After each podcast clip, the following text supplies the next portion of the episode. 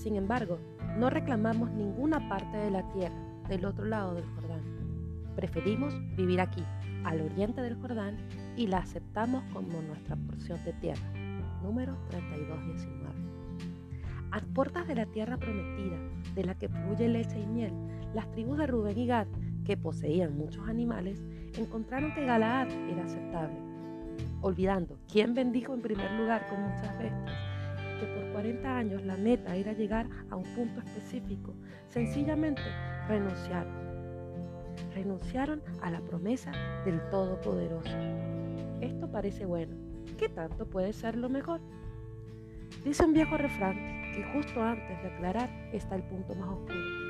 Y de alguna forma en nuestras vidas tomamos decisiones que nos alejan de lo prometido porque estamos agotados de orar, de esperar, de luchar. Escuchaba un pastor maravilloso que nos decía, 2020 es lo que necesitó el enemigo para hacerte perder la esperanza. Y sí, este año fue duro, y sobre todo en Chile, porque veníamos ya con el dolor del estallido social.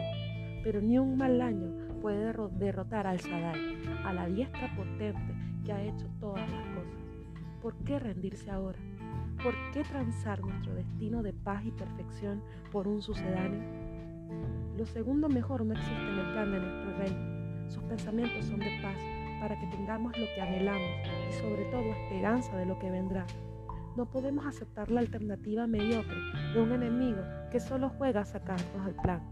Sí, habrán tormentas, pero en todas Dios tiene el control y te dice, no temas.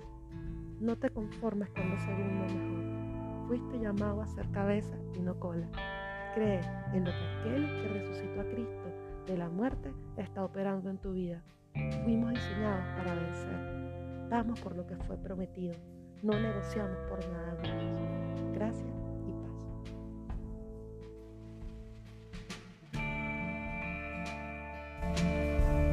paz.